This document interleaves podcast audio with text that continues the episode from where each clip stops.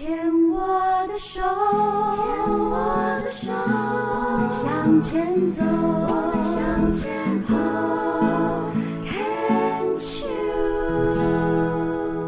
Can Cheers 牵手之声，欢迎收听 Debbie 姚代伟为您主持的黛比的生命花园。大家好，这个节目呢已经播出，今年这个时间已经满六年了。我从来没有想过我有一个节目可以做六年，除了综艺万花筒。哎，综艺花筒好像也没有六年吧？反正 anyway，反正就是我自己一直不太相信我是一个可以长长久久做一件事情的人。但是真的因为对这个节目的热爱，还有就是做中学的一个理念，就慢慢的累积，慢慢的累积，也不去管哈，还要录音哈，怎样哈，然后是回头就哇，已经六年了耶。至少我可以在这里大声的跟大家说，到目前为止，我还算蛮玩的蛮开心的，也感谢各位这样子一路的陪伴哦。我们有缘在网络的世界，在空中相会，嗯，很荣幸。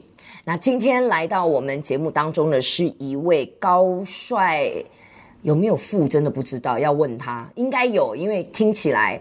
看他刚刚跟他对谈，感觉感觉心里蛮富足的一位高富帅的男生，他就是嘉诚。你好，Hello，大家好，我是嘉诚。听我刚刚这样介绍你，你自己认为如何？我觉得富，如果是讲这个肚子的这个腹围的话，好像有一点点富。我跟你，我我们没有镜头，如果有镜头的话，你会气死正在看你的、听你到你这样讲的所有的人。因为你，我猜想，因为阿基亚是仙姑，我看到你的第一印象，刚跟你对谈，嗯，我猜想你也是一个很注重自我形象、对自己要求不算低的人。真的，你好强啊！因为我相信上游新生，必须要说，我不我没有歧视肥胖的人，或者是体态不优美的人，但是。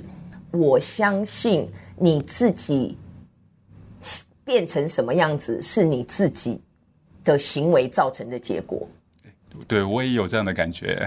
所以呢，你对外呈现的一个形象，你说话的方式，你的一切表达，不管是言语、行动、体态，甚至是能量，它是不会骗人的。真的，我想会不会是从小看综艺万花筒，然后呢，慢慢累积起来的各式各样的人生经验值。我是好奇宝宝，我 我必须要说，除了综艺万花筒啊，问导阳啊靠这样，然后那那还有我自己很喜欢学习，很喜欢成长，很喜欢观察人。那嗯，当然 要奔六了，哦，这个的年纪，人生历练一一定会有，但是能不能把这样的人生历练做一个反省整理？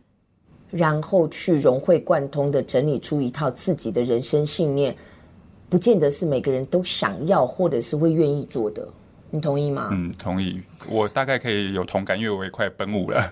对呀，我在看你的年纪，所以你目前的年龄，你自己说你几岁啊？呃，四十四岁。四十四啊，笑脸啊！那你从事的工作是？呃，是保险业务。哦，是哦，可以讲哪一家吗？呃，方便的话当然可以是，呃、一定要讲。嘿，国泰人寿哦，国泰人寿。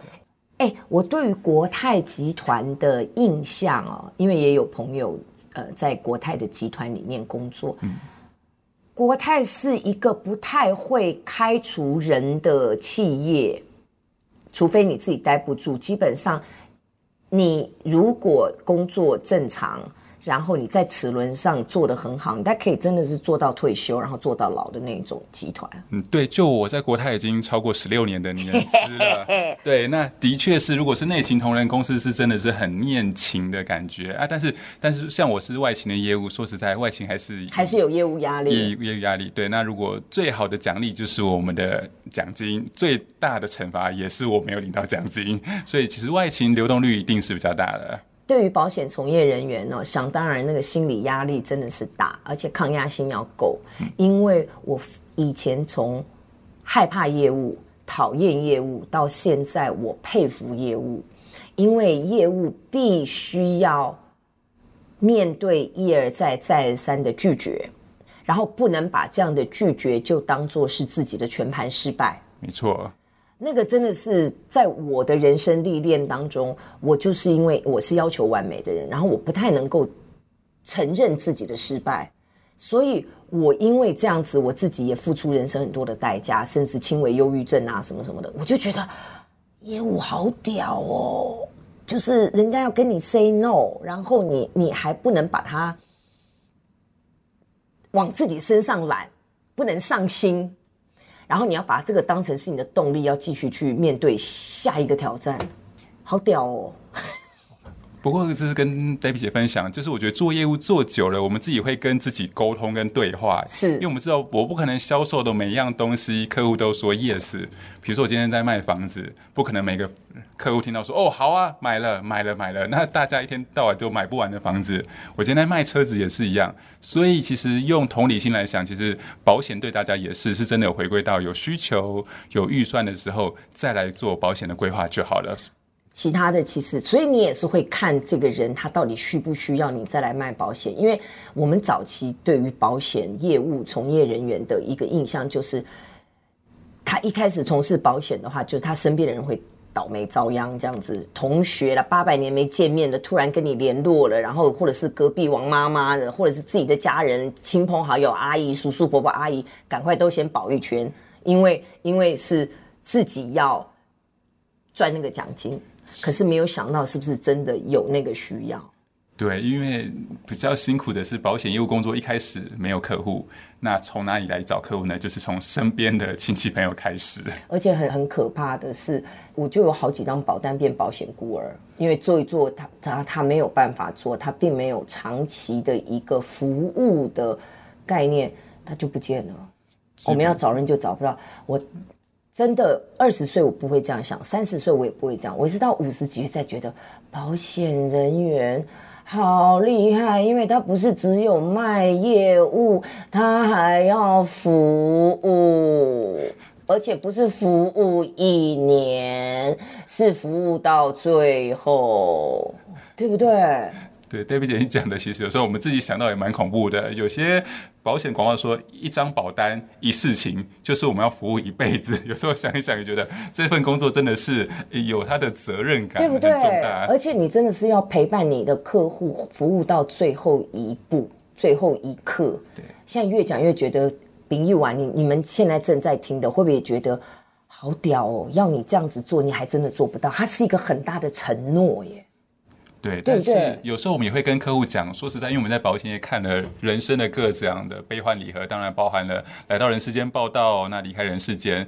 有时候我们也会跟客户说，其实我没办法保证可以服务你一辈子，说不定有一天我遇到了意外，我就先离开了。嗯，对。但是基本上呢，只要我在可以服务的情况下呢，我都尽量把我能做的服务做好。对对，那让你放心。因为像我自己的保险从业人员，我我的我的业务就是。一直都后来变成好朋友，真的是非常好的朋友。然后什么事情，我我记得那个时候我的甲状腺有肿瘤的时候，我第一个不是打给家人，我是打给他，哎，然后我就哭了这样子。我说，哎，有东西。他说你不要紧张，慢慢来。他说，嗯，现在是怎样？他说，因为他本身有医护背景嘛。然后后来他就后来就跟我讲，就是说，反正就是追踪，哦，不要紧张。然后我第一个是打给他，我没有打给家人。我第二个才开始打电话跟先生，然后支支吾吾讲半天这样子。所以。如果一个保险的一个业务代表、从业人员可以做到让你的客户第一个出事先打给他，不是打给家人，我我其实我会认为是成功哎。对，甚至像 Debbie 姐说的，有时候我都觉得我自己是不是要去学心理学的课程？哦，要要。真的，呃，那个心理学是你要专注在怎么做一个助人工作者，因为你绝对是助人工作者，怎么样的陪伴，然后怎么样的去接纳，然后在你的你的个案或者是你的客户承受不住的时候，你要怎么样接住他，这个是一个技巧。所以我为什么讲要？对，因为有时候其实是如果是客户本身是生病或意外，我们要一个是安抚他，但另外一个更。不好处理的是说，如果今天是客户本身是身故了，我们要怎么样跟他身边的家人来去做接触？对，那可能是我们在入行之前都没有想过，我们会面对这样的一个人生课题的。像我自己本身是在另外一个协会当志工，是叫喜愿协会，是它主要是帮助就是台湾地区三岁以上未满十八岁的重症病童完成他们最大的心愿。好，那这些重症病童是有可能是康复。其实我本身为什么会成为那边的志工？我在生病的过程中也得到他们的帮助。是。那后来就是经过他们帮助有圆梦，所以后来又回去喜愿协会当志工。